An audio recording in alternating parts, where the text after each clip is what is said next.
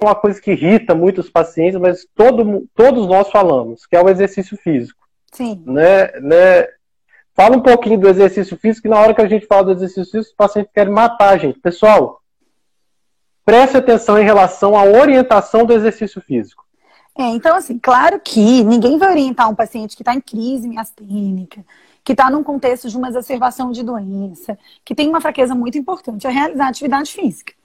Mas algum, até algum, talvez alguns anos atrás, é, não se considerava a possibilidade de uma indicação médica de exercício físico para o paciente que tem miastenia graves, né? Aí depois o paciente vai doutora, mas quando eu repito o movimento, a senhora não falou que quando eu faço o movimento, que eu faço o movimento, eu vou ficando mais fraca, né? Então, sente que não, que o exercício físico ele pode sim trazer benefícios. E no início, essa prescrição, claro, vai depender muito do estado clínico do paciente e dos seus limites, né? Eu costumo muito orientar, é, principalmente no início, que seja uma prática que pode ser realizada no início da manhã, quando o paciente ele tem, ele se sente melhor, ele tem mais disposição. Mas hoje em dia a gente sabe que traz muito benefício, principalmente no início do tratamento. Então, hoje em dia é indicado sim. A gente tem vários estudos que mostram benefício da atividade física em pacientes com miastenia graves, inclusive de atividade aeróbica. Ninguém vai ficar mandando o paciente ficar fazendo isometria na academia, que realmente não vai ser bom. O paciente ele vai ficar mais fraco, mas a gente tem sim hoje uma indicação da prática de atividade física como indicação médica para os nossos pacientes com miastenia graves, claro que depois de uma avaliação, né? clínica e que isso possa ser feito naquele momento da doença do paciente. Sim.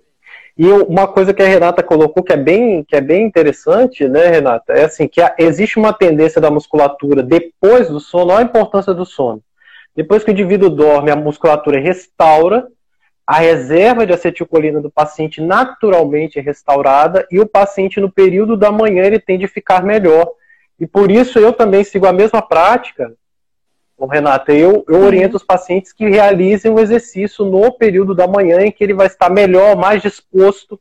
Isso vai ajudar a regularizar as outras funções dele também. E lembrando, pessoal, condicionamento físico é do mesmo jeito para todo indivíduo.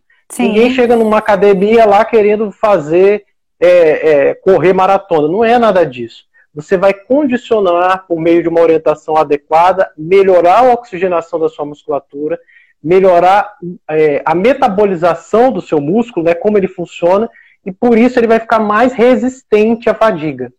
Então, Sim. o exercício físico, ele é realmente muito saudável.